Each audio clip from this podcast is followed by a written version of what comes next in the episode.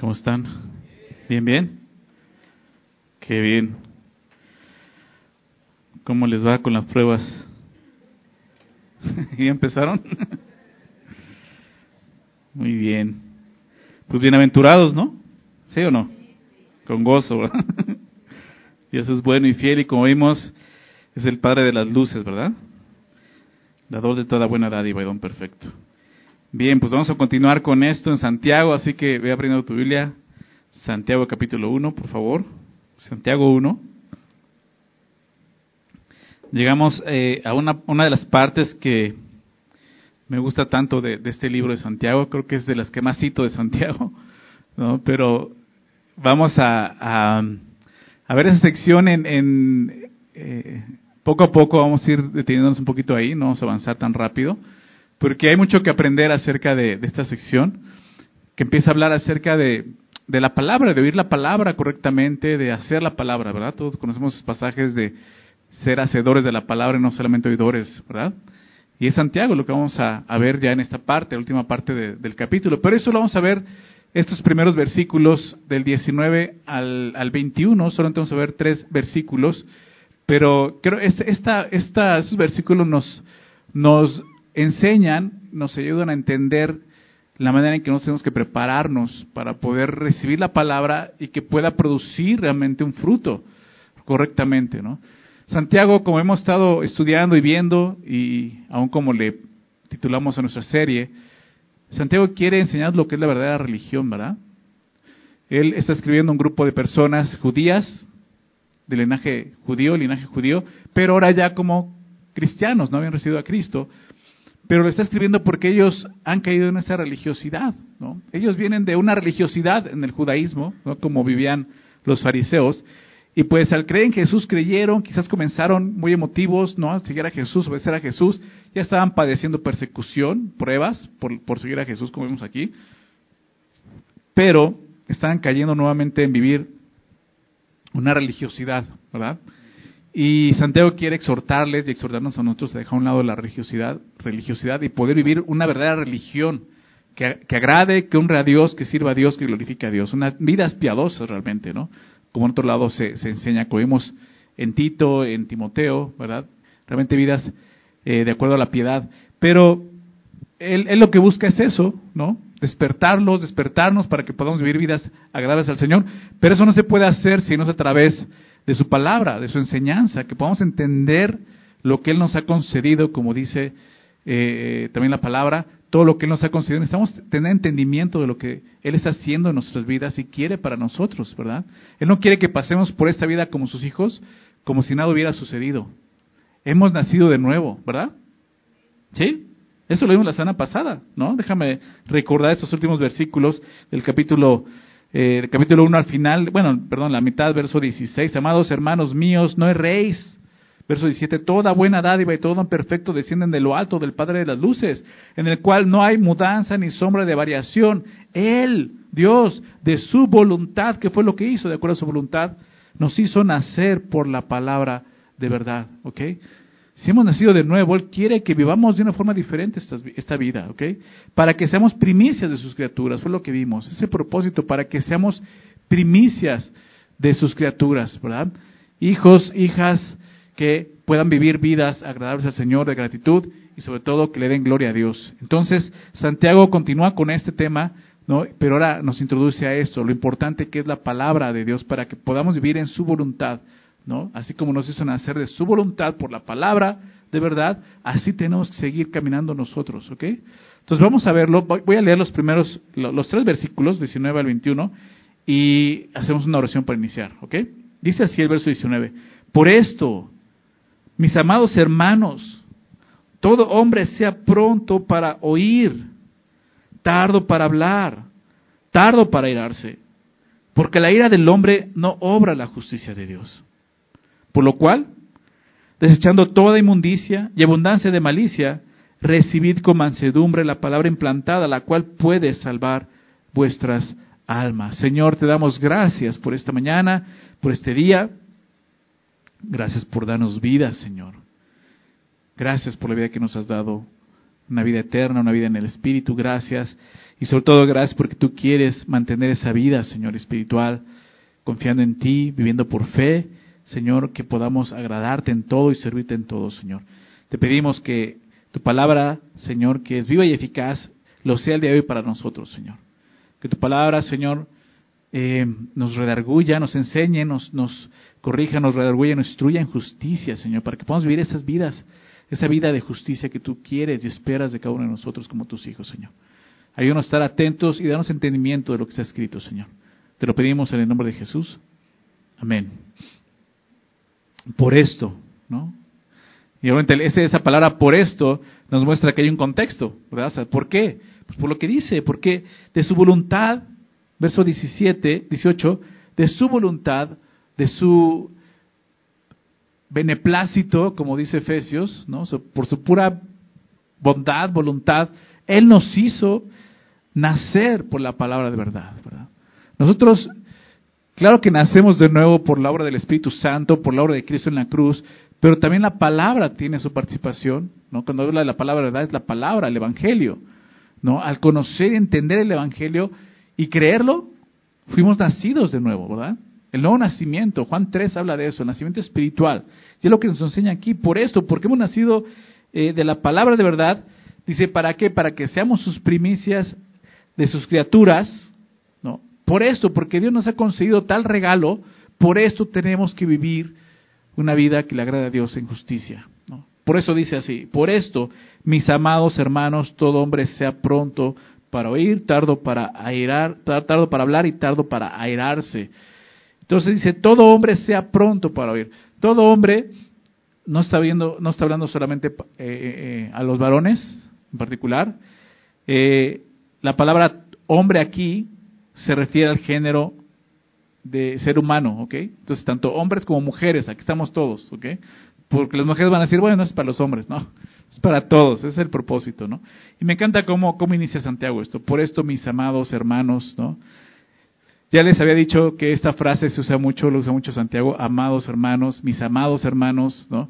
Porque es el corazón de un pastor, ¿no? El pastor no se enseñoría de las ovejas, el pastor ve a las ovejas como sus hermanos, no batallando de alguna manera, ¿no? Pero con amor, ¿no? Y me encanta porque Santiago va a hablar fuertemente, y es una carta de mucha exhortación, y habla fuerte, pero va esa parte del amor donde dice, esto lo hago porque los amo, ¿ok? Y ese es el amor que debemos entender todos nosotros, ¿no?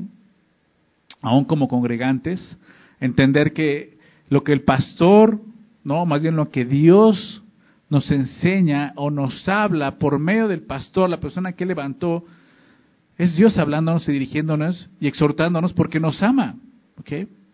porque nos ama. Porque es el punto aquí.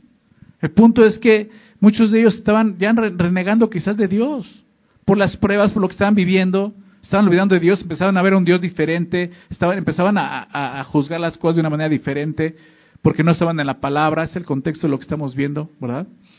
Eso fue lo que vimos, ¿no? La tentación es empezar a, a ver a Dios diferente, negar de Él, pensar que ya cambió de parecer, que Él ya no me ama, ¿no? Entonces tenemos que regresar a, entender lo que es el amor, pero también el amor bíblico, ¿verdad? El amor que dice la palabra que, no se goza de la injusticia, más se goza de la verdad. ¿Estás de acuerdo? Es ese amor que, que no va a permitir algo que esté mal en nosotros. No se goza de la injusticia. Y cuando hay injusticia va a corregir la injusticia, ¿verdad? Como creyentes debemos de entender ese tipo de amor, el amor bíblico. No es un amor que, que deja pasar las cosas, es un amor que confronta. ¿Por qué? Porque eso es lo que hace la verdad, ¿ok? Y la verdad quiere darnos libertad, como Jesús lo dijo. Y conoceréis la verdad y la verdad te hará libre, ¿verdad? Conocemos eso. Y Dios quiere darnos esa libertad, pero es a través de su verdad. Y que conozcamos, entendamos, pero sobre todo, que obedezcamos. Es lo que vamos a ver la siguiente semana. Pero bueno, todo hombre es, ya vimos que es género, en particular hombre, mujer, sea pronto para oír. La primera advertencia que Santiago hace aquí tiene que ver con la disposición de oír, de escuchar. Por el contexto entendemos que Santiago se refiere a oír a Dios, a escuchar a Dios. ¿Cómo escuchamos a Dios? ¿De qué manera oímos la voz de Dios? A través de su palabra, ¿verdad? Ya lo estudiamos anteriormente eso. Es la manera en que podemos escuchar mejor la voz de Dios. ¿verdad? Muchos creyentes esperan escuchar la voz de Dios en sueños, ¿verdad? O en visiones, como se hizo eh, en la antigüedad. ¿Puede suceder? Sí, sí. Pero recordemos que también Satanás se viste como ángel de luz y también lo puede hacer. ¿Ok? Pero tenemos la palabra profética más segura. Ahí está la palabra de Dios. El consejo de Dios, su voluntad para el hombre, ya está aquí escrito. Desde Génesis Apocalipsis. Ya no hay nada más que agregar. ¿Ok? Porque eso es lo que hace Satanás. Porque también quiere distorsionar y engañar y disfrazar la palabra de Dios. No, ya está escrito. Aquí está lo que Dios quiere para nosotros. Todo lo que tú y yo necesitamos en esta vida para vivir vidas correctamente, que a Dios, aquí está escrito. Aquí está. No estamos buscando nada más. ¿Ok? ¿Crees eso? Es la palabra de Dios. ¿Ok? Y con eso, realmente lo que necesitamos para poder ser transformados y tener vidas justas delante de Él. ¿Verdad? Pero necesitamos estar ahí. Entonces, esta, palabra, esta, esta, esta frase, esta advertencia nos habla de disponernos a escuchar a Dios. Desde ahí, desde empezar a escuchar a Dios. Cuando estás pasando por pruebas, por tribulación, por aflicción, ¿qué tienes que hacer? Abrir tu Biblia. Y aun cuando no estés pasando por ahí, todo el tiempo necesitamos el consejo de Dios, la sabiduría de Dios. ¿No nos dijo Santiago que pidamos sabiduría? ¿Verdad? Pídela, pídela con fe. Y la fe viene por el oír y el oír por la palabra de Dios. Entonces, tú no vas a poder enfrentar esta vida si no es acompañado y dirigido por la palabra de Dios. O sea, es, muy lógico lo que Santiago nos está diciendo. Si tú no estás escuchando la voz de Dios, sí vas a empezar a ver un Dios diferente. No vas a entender las circunstancias que estás viviendo, la aflicción que estás pasando. No vas a poder entenderlo. Necesitas ir a la palabra y que Dios te hable y que Dios te confronte y que Dios te consuele, que Dios te anime.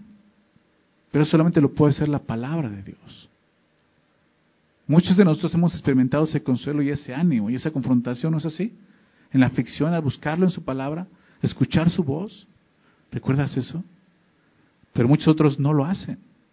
Y Santiago nos exhorta aquí y nos dice esto, sea pronto para oír. Y a veces es lo que dejamos, somos tardos para oír, ¿verdad?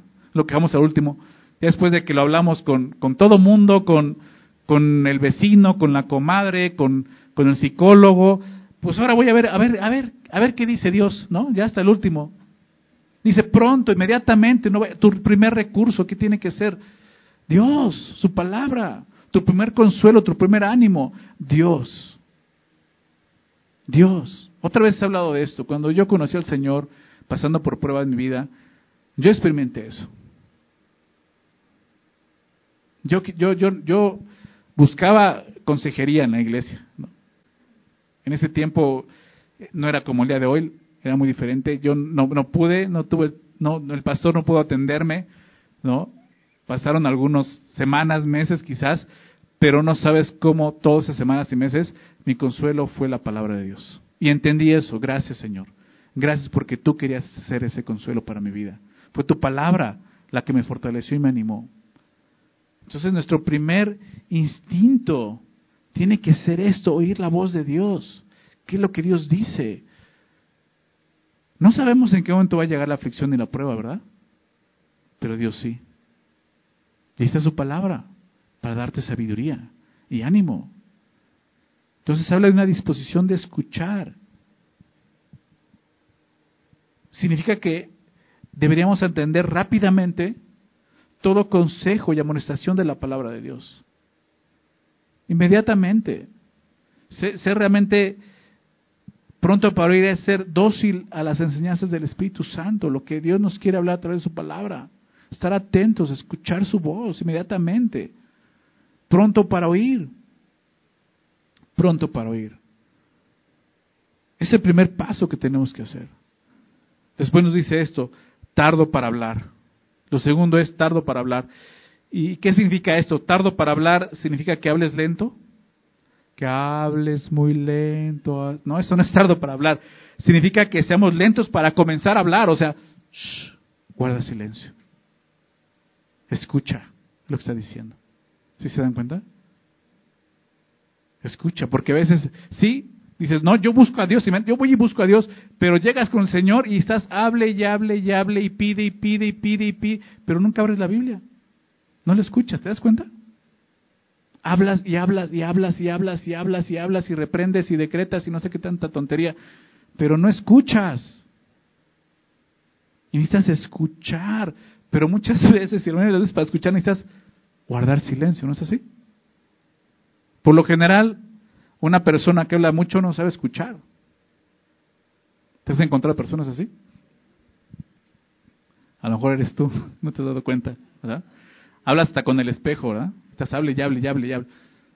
O sea, la gente que habla y habla y habla, o sea, hay gente, que no puede tener una conversación porque no, no te deja expresarte, o sea, nada más estás escuchando, mm, mm, y cuando quieres hablar, ya te cayó, o sea, a veces somos así con Dios.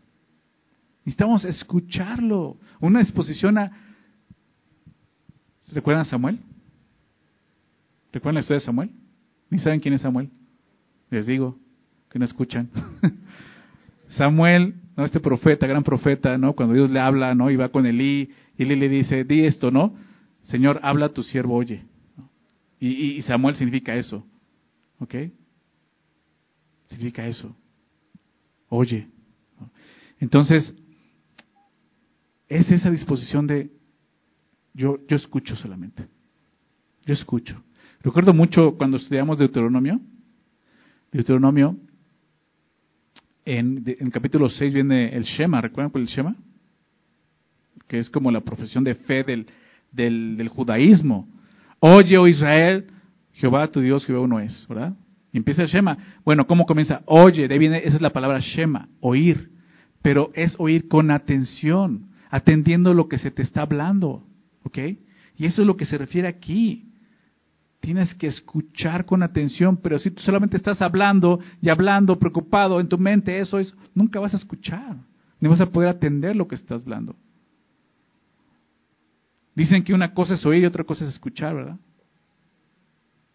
Y se trata de poner atención a lo que estamos escuchando.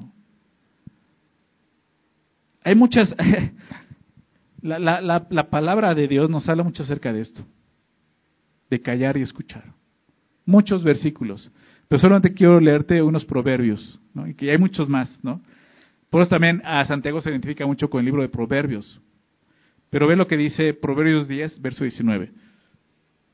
Solo anótalo, esténos ahí.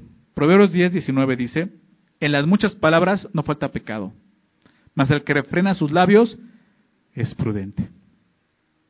Más adelante, Santiago va a tocar este tema cuando habla de la lengua, ¿recuerdan? Proverbios 13, verso 3. Proverbios 13, 3 dice, el que guarda su boca, guarda su alma, mas el que mucho abre sus labios, tendrá calamidad. Tenemos que aprender a, a guardar silencio y escuchar. Proverbios 29, 20, por último, Proverbios 29, 20. Dice, ¿has visto hombre ligero en sus palabras? Más esperanza hay del necio que de él.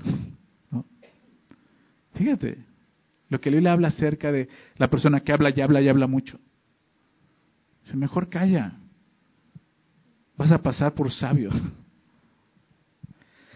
Todos tenemos la necesidad de escuchar. Es lo que nos muestra aquí. Pero antes de eso necesitamos callar, guardar silencio. No vamos a poder escuchar si no guardamos silencio. ¿Ok? Y yo sé que puede sonar muy obvio, pero no lo hacemos. Guardar silencio para poder escuchar en todos los sentidos. Jesús lo dijo de esta manera. El que tiene oídos para oír, oiga. Y tú dices, pues es obvio, tienes oídos pero no oyes. ¿Te das cuenta? Eso es lo que Dios está diciendo. O sea, te dio oídos para qué? Para oír. Tienes más, te di dos, ¿verdad? Decían los filósofos, o sea, tenemos dos oídos y una boca, ¿no? Y aparte la boca, o sea, la lengua está guardada. Los oídos todo el tiempo están escuchando. Por algo necesitamos oír. disponernos a escuchar, pero para eso necesitamos guardar silencio. Y eso es un asunto del corazón también. Por eso Santiago te va a hablar de eso, pues es un asunto de nuestro corazón. El no ser humildes para escuchar. El pensar que tenemos la razón y que todo el tiempo podemos estar opinando y diciendo, hasta aún con Dios, diciendo, es que tiene que ser así. Escucha, aprende, recibe. Ahorita lo vamos a ver. La capacidad de controlar el deseo de hablar es una muestra de dominio propio realmente. Es una muestra de, dominio propio que a la vez es una evidencia de madurez espiritual. Fíjate de qué manera nos muestra aquí eso. Es una forma en que puedes mostrar una madurez espiritual. Disponerte a escuchar. Guardar silencio. Guardar silencio. ¿Ya te diste cuenta que esto no solamente es para los hombres? no, también hay hombres que hablan mucho. Y ahora fíjate lo que dice. Tardo para airarse. Tardo para airarse.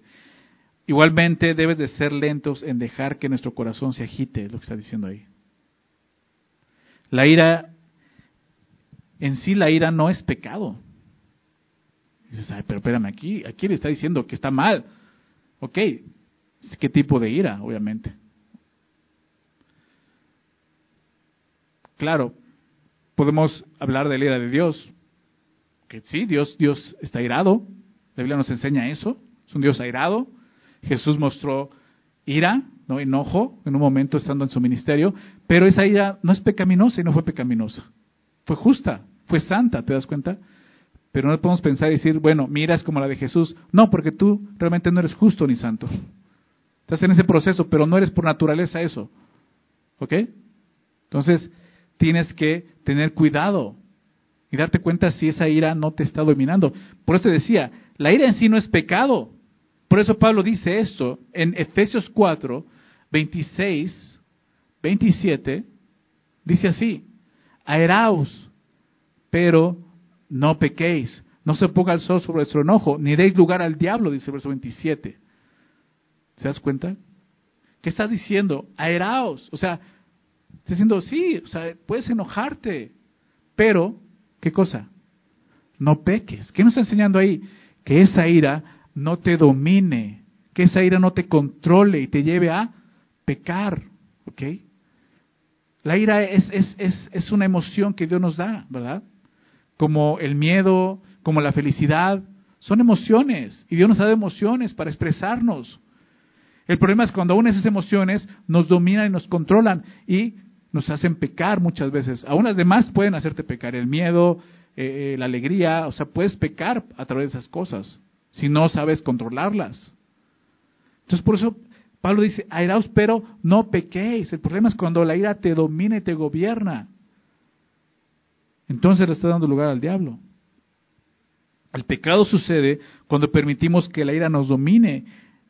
Y ahí es donde le damos lugar a Satanás. ¿Te das cuenta de eso? Y pecamos. Por eso Santiago da por hecho, no llegues a eso.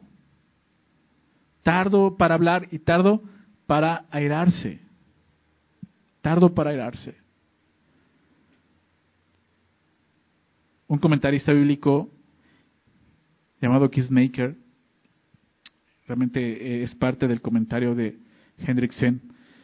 En esta parte de Santiago él dice, el hombre colérico, hablando de la ira, porque eso significa la palabra ira, cólera, el hombre colérico escucha la voz del maligno y no la voz de Dios. ¿Se dan cuenta? El hombre que ya vive y que es dominado por eso, por la ira. Es un hombre que no sabe escuchar la voz de Dios, que solo escucha la voz de Satanás. Por eso le da lugar a Satanás, como llamamos en Efesios. ¿Se dan cuenta? Por eso dice, no llegues ahí. O sea, si eres una persona en serio, y creo que aquí es bien importante, o sea, si realmente queremos sacar el provecho de lo que Dios quiere enseñarnos a través de esta carta, necesitas, como te dije anteriormente, ser muy sincero examinarte a ti mismo delante del Señor y ser muy sincero. Hay personas que viven gobernadas por la ira, no por el Señor. Hay personas que viven gobernadas por el dinero, por ejemplo, ¿verdad? Por el deseo del dinero, el amor al dinero. Pero otros que viven gobernadas por esto, por el enojo, por la ira. Hay muchas cosas detrás de eso, claro. El, el, el querer el control de todas las cosas, tener el control de las cosas, ¿verdad?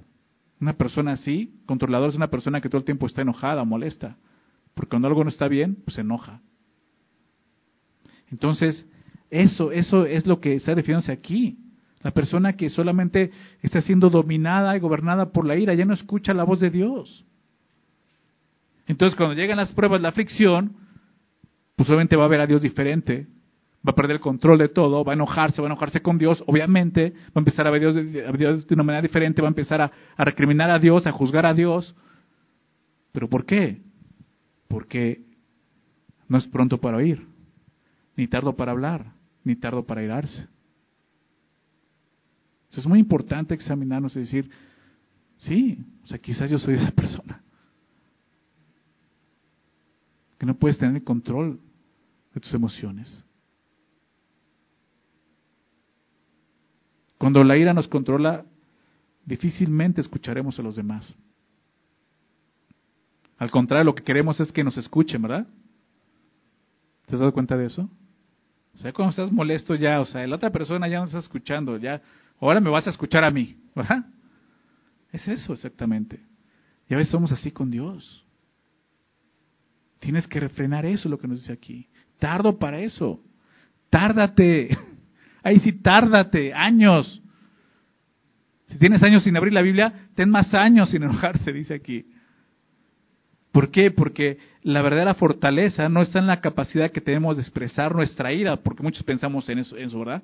Ah, sí, pues ahora me vas a escuchar y vas a y gritas. No, la verdadera fortaleza está en la capacidad que tenemos de reprimir la ira. Es lo que dice la palabra de Dios.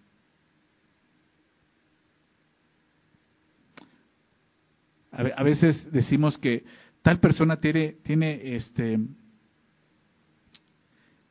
tiene un carácter fuerte, ¿no? Hablando de una persona así. No, no es un carácter fuerte, es todo lo contrario, es un carácter débil. Porque no puede tener dominio propio, control de sí mismo, ¿te das cuenta?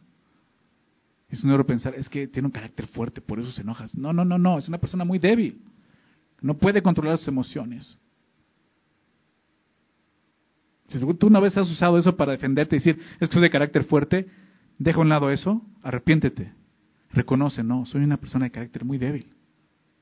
No puedo tener dominio propio. No puedes detenerte. Y aquí dice, tardo para irarse. Dice otro proverbio, Proverbios 16, 32. Dice así, mejor es el que tarda en airarse que el fuerte, ¿te das cuenta? No soy yo el que lo dice, o sea, es la palabra de Dios. Mejor es el que tarda en airarse que el fuerte y que el se enseñorea de su espíritu, o sea, que el que tiene dominio de su espíritu, que el que toma una ciudad. Dios nos enseña lo que Santiago quiere enseñarnos aquí. ¿Sabes qué es? Lo interior, lo que está en tu corazón. Ten control de eso, no de lo de afuera. Ten control de ti mismo. Empieza por ahí. En tu interior no solamente en lo externo, la conducta externa empieza por el corazón. Eso es el sermón del monte, eso es lo que Santiago enseña. Desde adentro hacia afuera. Así es el cambio, nunca es al revés y nunca va a suceder. Empieza a cambiar mi conducta para que pues cambie mi corazón, no va a cambiar. ¿Sabes qué va a suceder? Te vas a ver religioso, hipócrita, como los fariseos. ¿Verdad? Limpian lo de afuera, pero lo de adentro está sucio. Dice empezar por lo de adentro. Y lo de afuera se va a ir limpiando solo.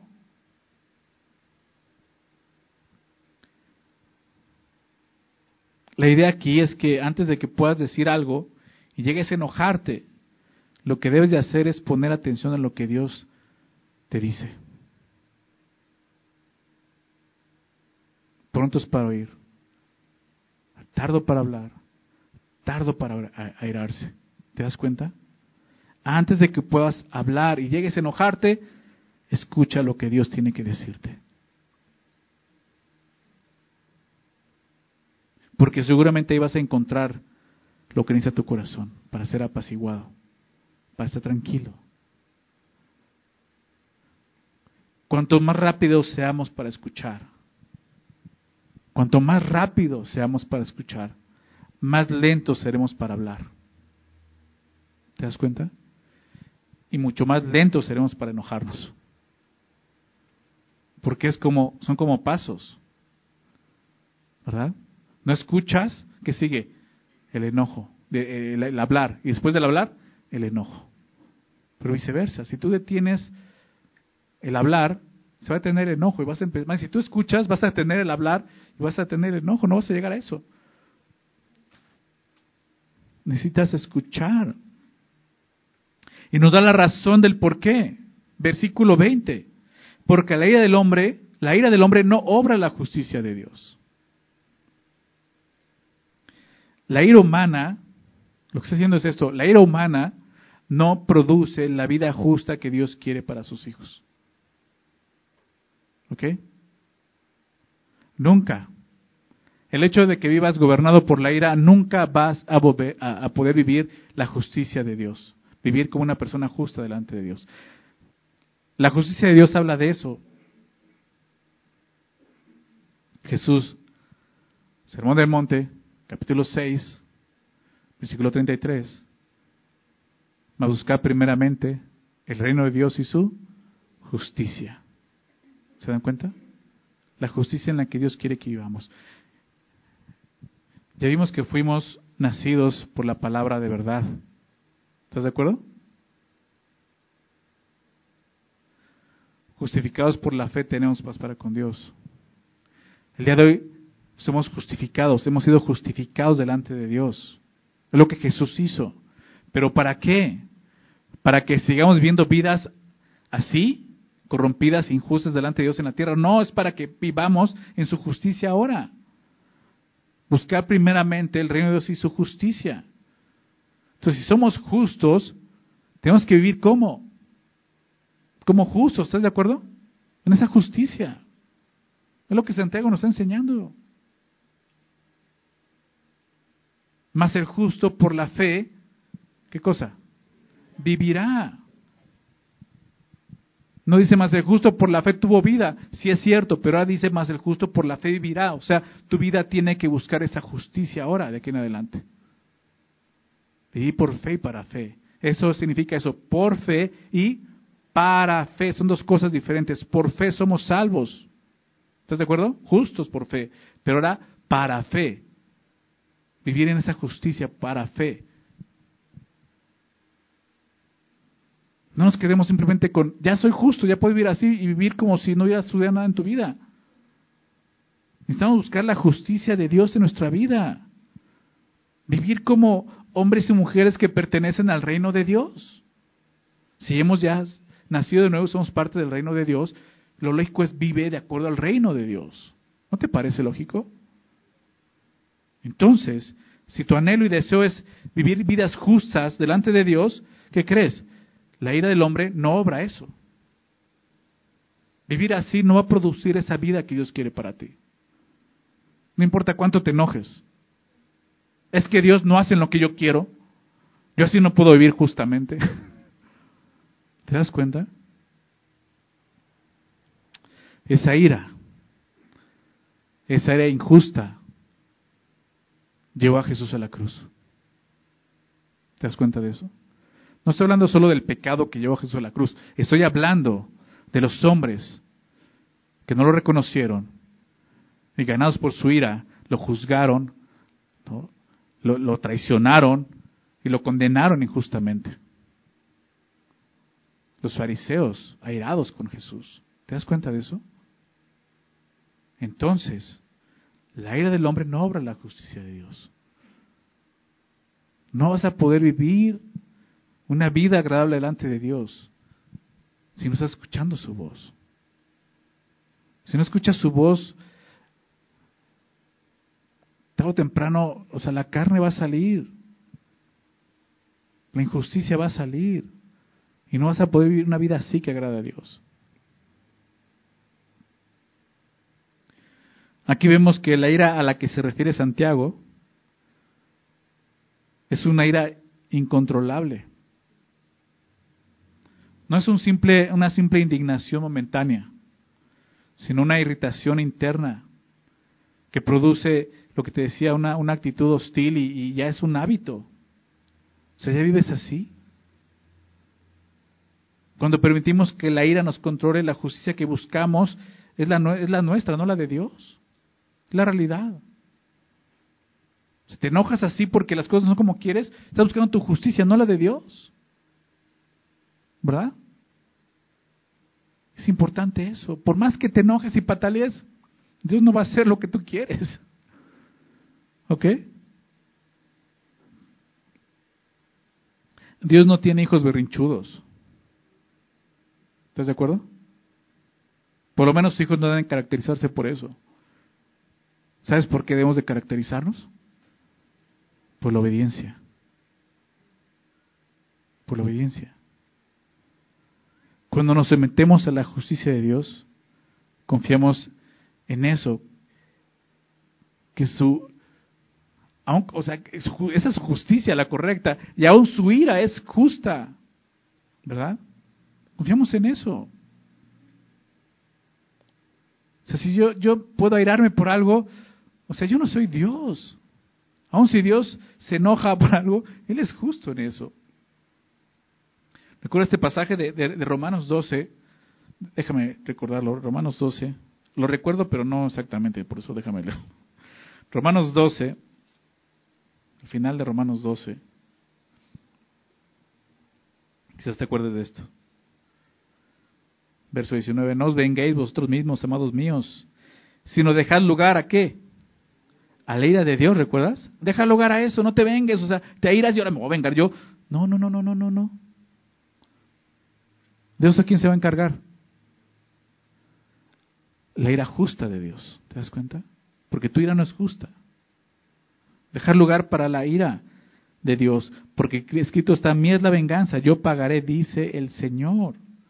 cuando, cuando tú realmente callas, escuchas a Dios y esperas en Él, estás confiando en que Él es justo. Y aún si, si hay una injusticia en la prueba que estás viviendo, deja que Dios tome el control y Él traiga justicia. Ahora sí que no metas la mano. Deja que Dios haga su justicia.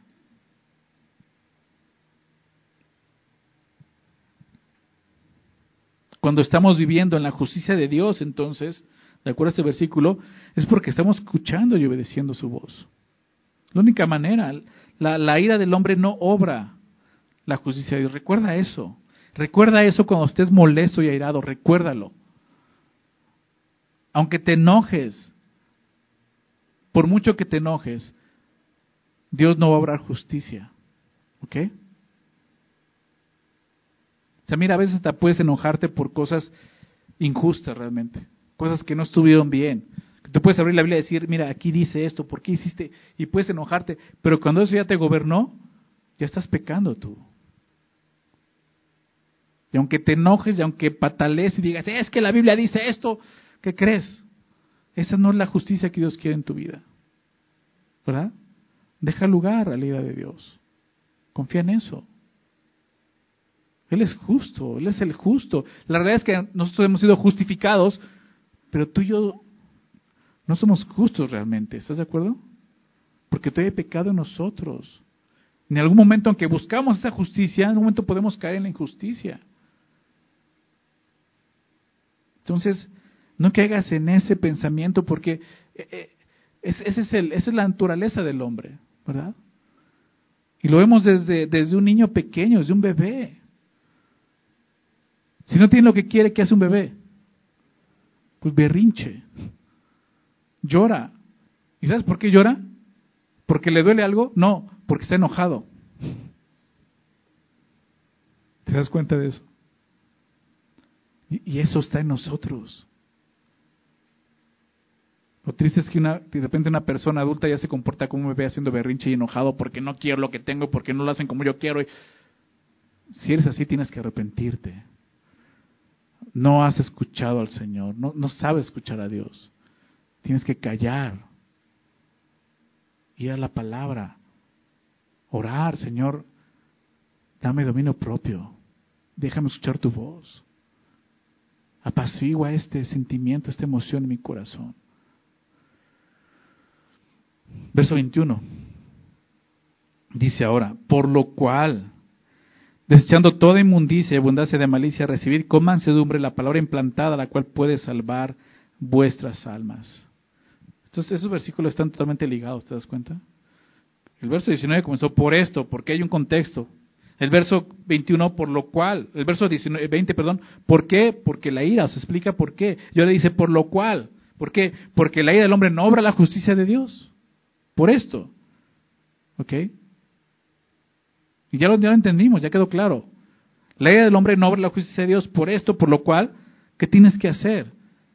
desechando toda inmundicia y buena de malicia, recibid con mansedumbre la palabra implantada, la cual puede salvar vuestras almas. por lo cual es esto, recibe con mansedumbre la, la palabra implantada. O sea, si la ira no obra la justicia de Dios, ¿qué necesitas? Mansedumbre, para que seas tardo para irarte y puedas recibir la palabra implantada, porque eso es lo que sucede, no escuchas. Fíjate entonces, por lo cual echando toda inmundicia abundancia de malicia, y eso tiene que ver con, con lo que veíamos, con el hablar y el enojarse prontamente. La discusión y la ira provienen de la inmundicia y la malicia, de lo que hay en mi corazón. O sea, empiezo a hablar sin escuchar a otros, ¿por qué? Porque hay maldad en mi corazón, hay malicia. Y me empiezo a enojar, ¿por qué? Porque maldad mi corazón, te das cuenta de ahí viene esto. O sea, estos versículos, el verso 21 y el verso 19, están totalmente relacionados. La palabra desechando, porque aquí nos empieza a explicar cómo hacerlo, cómo poder hacer lo que el versículo 19 nos está pidiendo. Fíjate cómo dice. Por lo cual, desechando. Y la palabra desechando es la misma palabra que utilizó el apóstol Pablo en Efesios cuando habló de despojarnos del viejo hombre. ¿Recuerdas esa, esa sección? Capítulo 4. Despójate del viejo hombre. Despojarse, desechar. Tiene, esa palabra tiene el sentido de dejar definitivamente a un lado algo. O sea, déjalo ahí, quítatelo. Desvístete de eso, quítate eso, está diciendo. Y si la Biblia dice, deséchalo, es porque puedes hacerlo. Porque alguna vez nuestro pretexto es, no, pues esto yo no puedo. No, esto yo, yo no. Ahora sí que, ¿se acuerdan de ese comercial de la maldita es más fuerte que yo, no? No sé si se acuerdan. Están muy chavos, ¿no? Era un comercial de las drogas, ¿no? Que salió uno que dice, es que la maldita es más fuerte que yo, la droga, ¿no? Y así pensamos, no, es que la ira es más fuerte que yo. Aquí dice que no, aquí dice que la puedes desechar. Aquí dice que puedes despojarte. ¿Te das cuenta? Claro, no eres tú en tus fuerzas. Es el poder que Dios te ha dado a través de la nueva vida que te dio en el Espíritu, ¿ok? Entonces sí puedes. Porque lo primero que hacemos, no, no puedo. O sea, estás negando el poder de Dios en tu vida. Estás negando ese poder que dice Romanos 8:11, que resucitó de los muertos a Jesús que está en ti, que puede darte vida. No, no te pongas trabas, trabas. No te pongas estorbos. Si Dios dice algo es porque puede, o sea, puedes hacerse. Y te dice, despójate, desecha esto, déjalo a un lado. ¿Qué cosa? Inmundicia, malicia. La palabra inmundicia significa sucio, contaminado. Incluye toda forma de impureza, ya sea espiritual, mental o física. Desecha eso. O sea, empezar por ahí. ¿Qué, está entrando en tu mente? ¿Qué está en tu corazón? Suciedad, impureza.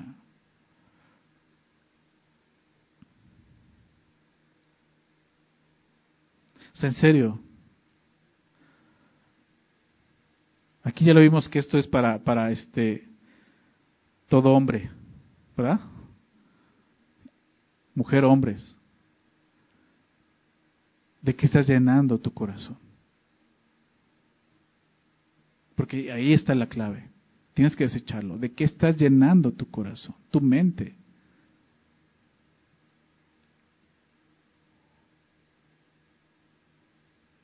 O sea, hombres, de qué estás llenando tu mente. Los últimos meses he tenido consejerías con temas muy recurrentes. Y uno de ellos es pornografía. muy recurrente en la iglesia. Me he encontrado con hombres que defienden eso y dicen, no puedes defender algo así. Hasta duda de su nuevo nacimiento. ¿En serio has nacido de nuevo? Es que ya es algo normal, todos lo tienen, todos, todos lo ven, o sea, no tiene, no tiene problema. No, no, no, no te dado cuenta de lo que está produciendo en tu corazón, lo que está generando en tu corazón. Eso es la inmundicia. Y no solo en hombres, mujeres también participan en esas cosas. Desecha esas cosas. Déjalas a un lado para siempre. Y no digas, es que la maldita es más fuerte que yo.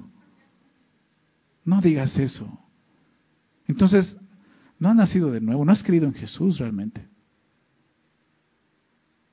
Si has creído en Jesús, tienes el poder para dejar esas cosas.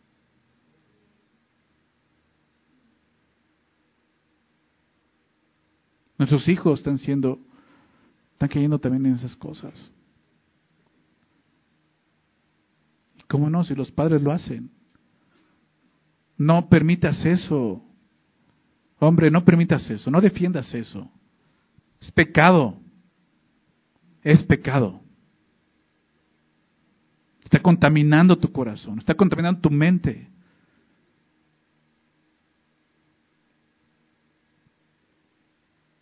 Mujer, ¿qué estás viendo? ¿Qué estás escuchando? ¿En qué gastas tu tiempo?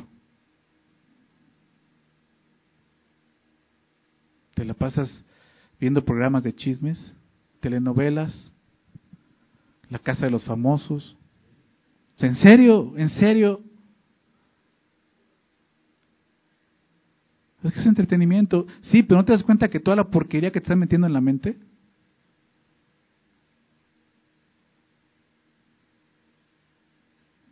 O sea, homosexuales y, o sea, dices, ¿qué, qué? La gente apoyando eso, cristianos apoyando eso, dice, no puede ser. No puede ser. ¿Dónde está la santidad? No conoces la santidad, no conoces la justicia de Dios, no te interesa eso, así de sencillo. Yo no quiero prohibirte nada. Yo sería ser legalista. Yo lo que quiero es mostrarte y que el Espíritu Santo redarruye tu corazón y que te muestre que ahí no va a obrar la justicia de Dios en tu vida. ¿Por qué no puedo? ¿Por, qué no puedo callarme? ¿Por qué me enojo? ¿Por qué no puedo tener control de mí mismo? ¿Por qué? Porque estás llenando tu cabeza de porquería, por eso. De este mundo. Cosas que tú mismo deberías de ubicar y desechar, dejar a un lado ya. Por eso no puedes. ¿Te das cuenta? Hermanos amados, mis hermanos, como dice Santiago, una exhortación. No seamos niños, fluctuantes, que estés batallando con mismo pecado ya desde años y años, ya. Tienes el Espíritu Santo, tienes la palabra de Dios. Desecha estas cosas, despójate de estas cosas. Dice abundancia de malicia. La palabra malicia se refiere a la maldad o depravación, pero, pero la malicia es la acción. Es el cometer la maldad, es ser lo malo, pensar mal. ¿qué piensas? ¿Qué está pasando por tu mente?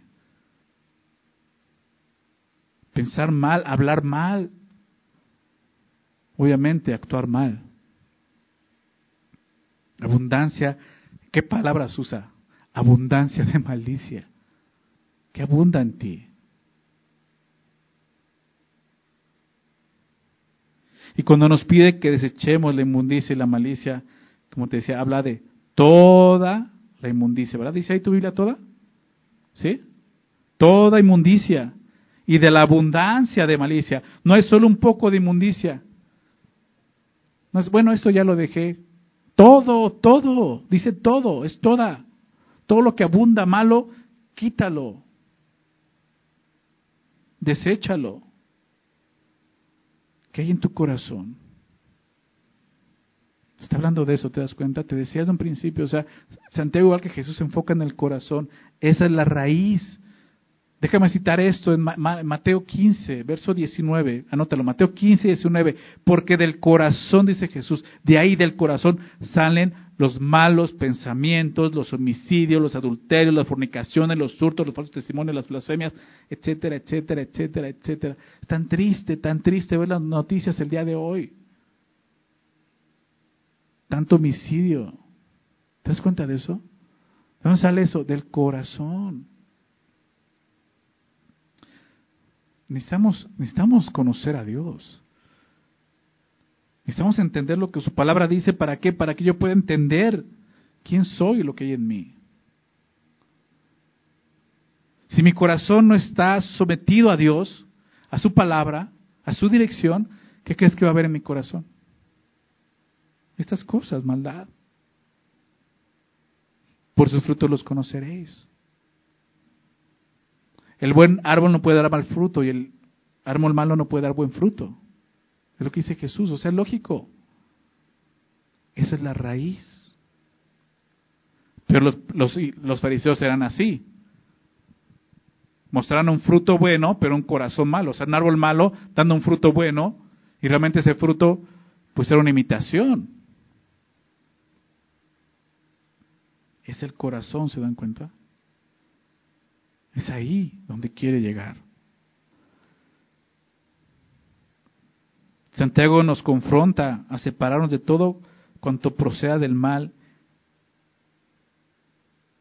y nos impide vivir en la justicia de Dios. Es lo que está haciendo aquí. Nos está confrontando a eso.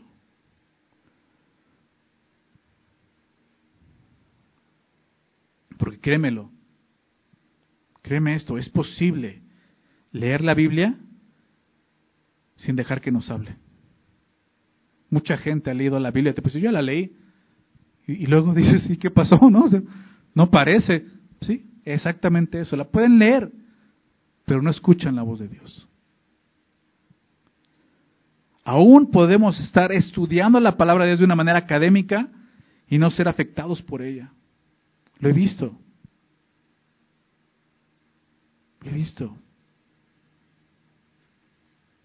He tenido que pedirle a personas dentro del instituto bíblico que dejen el instituto por eso, porque la palabra no está hallando lugar en su corazón.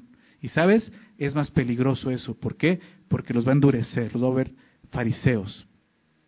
Porque la palabra no, la van a usar como una arma para atacar a otros, pero no examinarse a sí mismo. Es un peligro eso.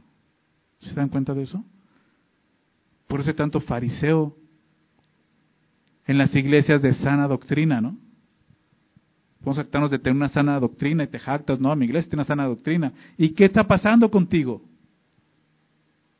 ¿Por qué te comportas como un fariseo legalista pensando que tú tienes la sana doctrina y que eres mejor que otro? Y no puedes cumplir con un mandamiento tan sencillo como ama a tu prójimo como a ti mismo. Es increíble. Conocido otras personas que no tienen sana doctrina, pero muestran más obediencia a la verdad que una persona que tiene sana doctrina. De nada sirve que tengas sana doctrina si no tienes un corazón como, como que vemos aquí, desechando toda la porquería para que Dios pueda obrar a través de su palabra.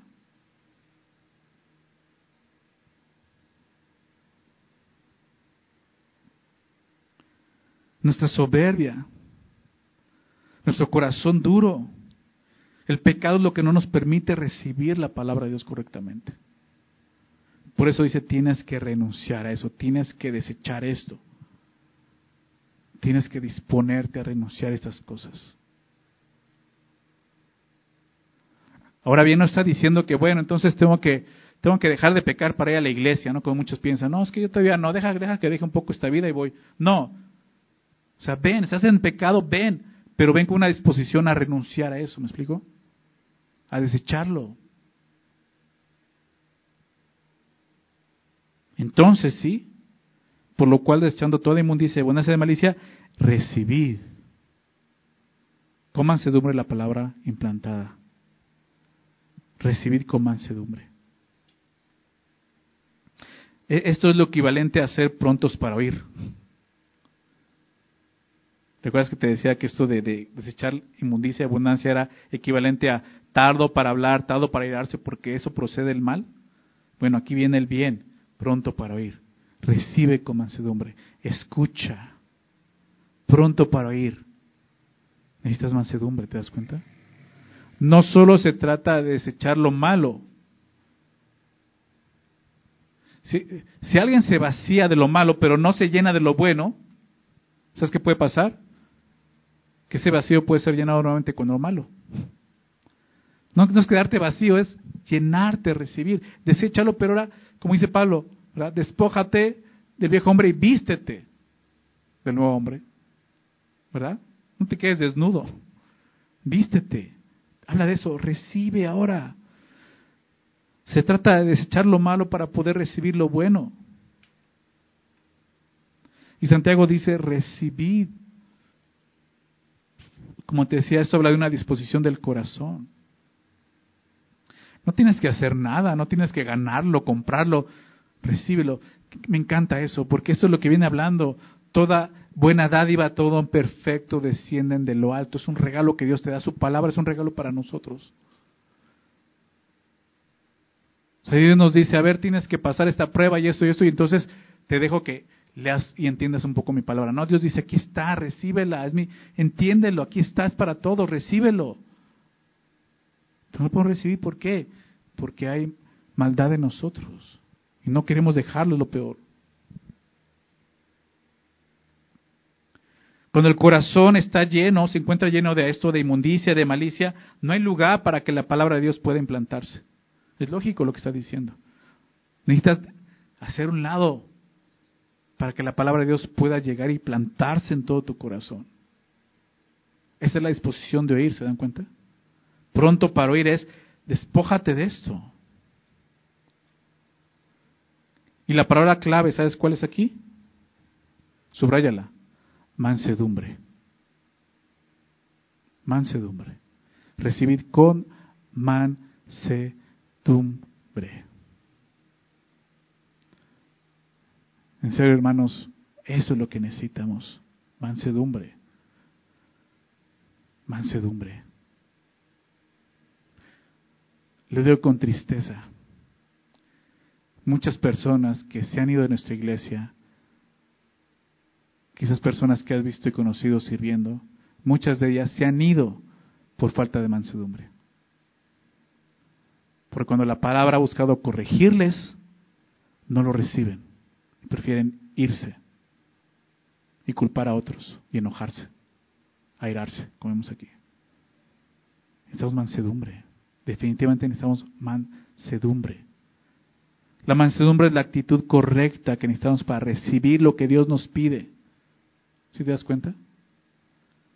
Pero también la actitud correcta que necesitamos para poder desechar lo, lo malo que está en nosotros y abunda en nosotros. O sea, la mansedumbre actúa en las dos formas.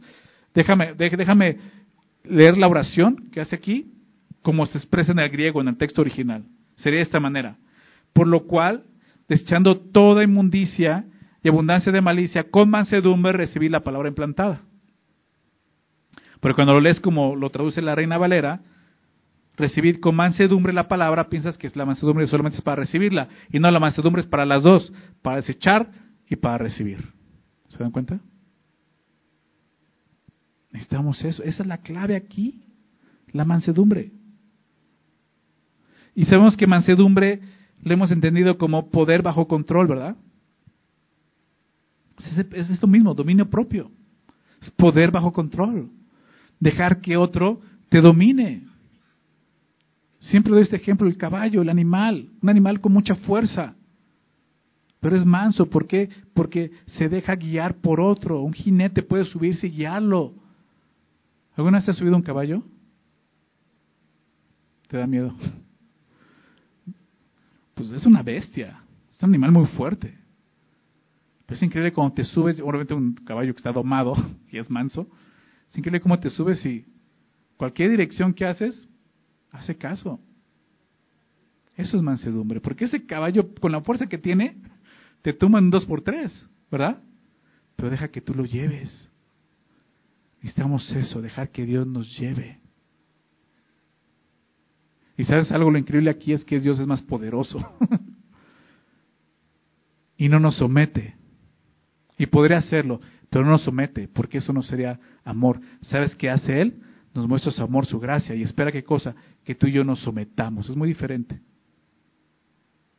A que te sometan, a que tú te sometas, ¿no? ¿Te das cuenta de la diferencia? Porque eso es lo que va adelante Santiago dice, 4.7, someteos a Dios. Someteos a Dios. Es lo que Dios quiere. Necesitamos mansedumbre para eso. Mansedumbre, ser mansos. La mansedumbre se ve en un espíritu dócil. Es eso, un espíritu dócil. Un espíritu dócil o, lo dócil es algo que puedes manejar fácilmente, es dócil. Lo puedes manejar, manipular fácilmente. Es eso, un espíritu dócil. Así, sin resistencia, no se resiste, sin disputa, no está contendiendo, o sea, no, no está peleando, sin interrogaciones, no está cuestionando y por qué, y, a ver, y por qué esto, y por qué el otro. Ese es un espíritu dócil, manso. Si realmente quieres que la justicia de Dios sobre en tu vida, necesitas someterte de esta manera a Dios. Necesitas tener esta mansedumbre. Un espíritu dócil, un espíritu tratable, suficientemente humilde para poder aprender porque eso es lo que implica el pronto para oír, tardo para hablar. ¿Te das cuenta cómo es el orgullo? Es reconocer, yo necesito escuchar porque necesito aprender. Necesito callar porque yo no soy sabio. Necesito que alguien me enseñe.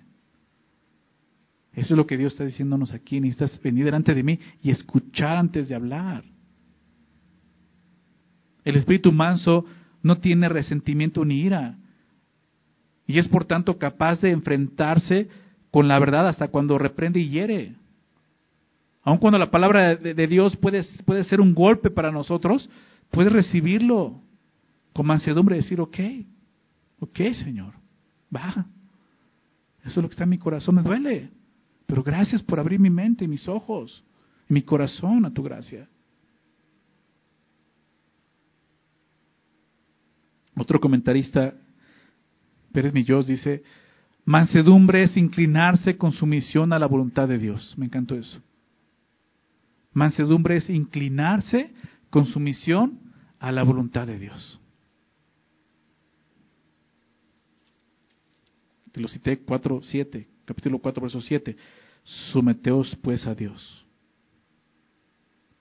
Resistir al diablo y llorar de vosotros. Resiste al diablo como tardo para irarse para que no tome ventaja. ¿Recuerdas Efesios? Solo aquellos que practican la macedumbre van a poder recibir el máximo beneficio de la palabra de Dios. Solo aquellos que están practicando la mansedumbre van a poder recibir todo el provecho y todo el beneficio que Dios puede darte a través de su palabra. Si en tu corazón hay mansedumbre, hay orgullo y soberbia, va a ser como te dice, vas a leer la Biblia, pero Dios no te va a hablar nada. Es lo que va a suceder. Ahora fíjate lo que dice. Por lo cual, desechando todo inmundicia, esa malicia, recibir con mansedumbre, ¿qué cosa? La palabra implantada. ¿Te das cuenta? La palabra implantada. Es una referencia a la palabra de Dios. Esa misma palabra que dijo en el verso 18, de verdad, la que nos hizo nacer por la palabra de verdad, es la misma palabra que dice aquí. Danos vida. La palabra implantada. Santiago nos enseña que eh, una característica de la palabra de Dios es esto, que tiene la capacidad de implantarse. ¿Qué es esto? Pues habla de una planta que echa raíces, o sea, arraigarse. ¿Te das cuenta? La palabra puede hacer eso en tu corazón, plantarse dentro de tu corazón. La palabra de Dios es esa semilla que puede arraigarse en el corazón y producir fruto. ¿Recuerdas la parábola del sembrador de Jesús, Mateo 13? Es eso exactamente. La semilla es la palabra de Dios. La tierra es el corazón del hombre. Una buena tierra, que es, esta mansedumbre que vemos aquí, una exposición a escuchar, es la que va a producir fruto. Va a producir fruto, como dice el texto. Pero ella tiene la capacidad de implantarse. Pero no solo eso, también tiene la capacidad de qué? La cual puede salvar vuestras almas, de traer salvación. Y claro, si nos hizo nacer, nos va a ayudar a vivir vidas así. Dice Pablo que el Evangelio es poder de Dios. ¿Recuerdas? Poder de Dios para salvación. Es la palabra. Tiene el poder de traer salvación. Y es lo que vemos aquí. Hebreos, lo vimos en Hebreos, en Hebreos 4:12. Porque la palabra de Dios es viva y eficaz. Y aquí vemos su poder más cortante que toda espada de dos filos que penetra hasta partir el alma y el espíritu y las coyunturas y los tuétanos y discierne, tiene ese poder de discernir los pensamientos y las intenciones del corazón. Así es la palabra de Dios. Pero si no hay mansedumbre, estás poniendo una pared ahí. El orgullo, la soberbia. La palabra es el instrumento que Dios usa en el nuevo nacimiento, como vimos en el verso 18, pero lo usa para salvar el alma. El alma no solo de la pena del pecado, sino también de su poder. Eso se refiere aquí, porque dices, bueno, le está hablando a cristianos, ¿cómo que puede salvar su alma si ya son salvos? Está hablando del tiempo presente, salvarnos del tiempo presente, de la contaminación de este mundo, de vivir vidas que no agraden a Dios, corrompidas, injustas delante de Dios. Dios quiere salvar tu alma de este mundo, ¿te das cuenta? de la contaminación de este mundo. La usa para salvarnos no solo de la condenación eterna, sino también de la corrupción de esta vida, como te decía. Eso se refiere. Y necesitamos eso. Si realmente queremos tener una verdadera religión que agrade y honre a Dios, necesitamos esto. La vida justa que Dios quiere para nosotros. No la vida que yo pienso quiero tener, que viene de mi corazón, que es malo y perverso. Necesito someterme a Dios. Hemos visto tanto esto, como la palabra, la, palabra de Dios tiene poder, ¿verdad? Hemos hablado tanto de eso. Y lo creemos, decimos, sí, tiene poder. Pero ¿por qué no pasa nada en mi vida? Por esto. ¿Te das cuenta? Muchos dicen, pues yo ya lo, ya lo experimenté, ya busqué, no me resultó, si a ti te resulta está bien. ¿Sabes por qué no le resultó? Por esto. Porque nunca quisieron renunciar y de estas cosas de la milicia de su corazón. Eso implica, el hecho de que Dios transforme una vida implica que tenemos que renunciar a la otra vida, al viejo hombre, ¿verdad? Tenemos que despojarnos de eso. Y sabes algo, eso duele y cuesta. Morir cuesta. Morir al yo. Porque Jesús dijo, negarte a ti mismo cuesta. Tomar tu cruz cuesta. Seguirlo cuesta.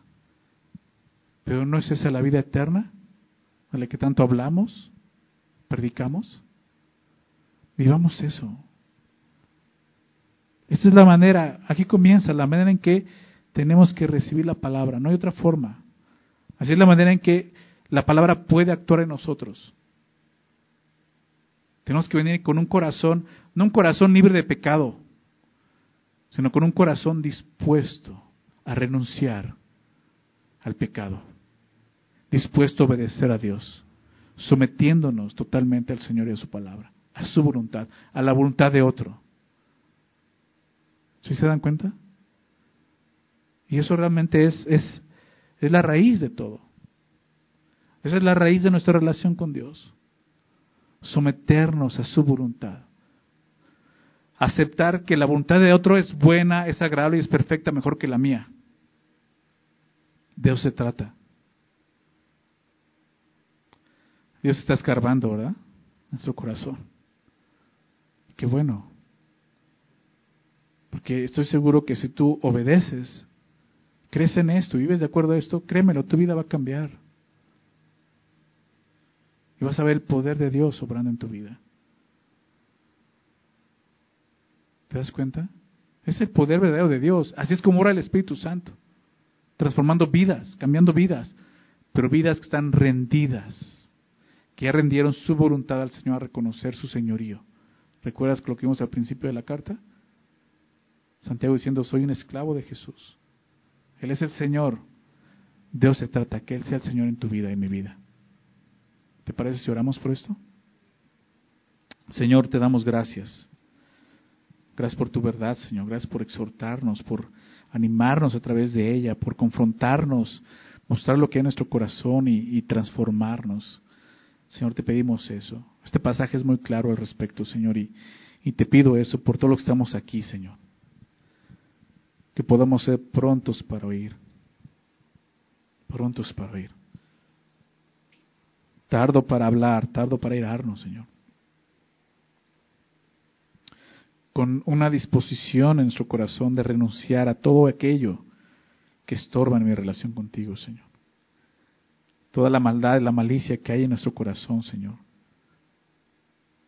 Ayúdanos a despojarnos de ella. Muéstranos, Señor, esa malicia, esa maldad. Que podamos someternos a ti, Señor y al hacerlo poder renunciar a esas cosas con mansedumbre, Señor, pero también con esa misma mansedumbre recibir tu palabra, Señor, escucharte y atender lo que nos hablas y nos dices. Aunque no nos guste, Señor, aunque nos moleste, y va a ser así, porque nuestra carne le va a molestar, obviamente, ayúdanos a someternos y a renunciar a todas esas cosas, Señor, que tanto daño nos han causado que tanto han afectado no solo nuestras vidas, sino las vidas de otros, Señor, de nuestras familias. Ayúdanos, Señor. Toma el control de nuestro corazón, de nuestra mente, de nuestras palabras, de nuestras acciones. Sé tú, tu Espíritu Santo en nosotros, Señor, gobernándonos. Que solo tú seas el Señor de nuestra vida. Ayúdanos a ser mansos, como diríamos, Señor. Dóciles. Recibir tu palabra correctamente, Señor, sabiendo que tiene el poder de implantarse en nosotros y transformarnos y darnos una vida, Señor, vida eterna, una vida que te agrade a ti, viviendo justamente como tus hijos, Señor. Nos has hablado, nos has mostrado, Señor, que sí tenemos que hacerlo, pero también sabemos que tenemos la necesidad de ti, Señor, y tu Santo Espíritu en nosotros. Gobiérnanos, Señor. Háblanos. Si hemos callado tu voz por nuestra dureza, Señor, un día más te rogamos, te pedimos que nos hables. Si hemos dejado de oír tu voz, es porque nos hemos endurecido. Señor, déjanos oír una vez más tu voz. En que podemos ser obedientes, Señor. Para que nuestro corazón duro se rompa, Señor. Y tú lo cambies de un corazón duro, un corazón de piedra, un corazón de carne, Señor. Haz tu obra en nosotros, Señor, y gracias por tu palabra que es viva y eficaz. Te pedimos que sea así cada día de nuestras vidas, Señor. En el nombre de Jesús oramos. Amén.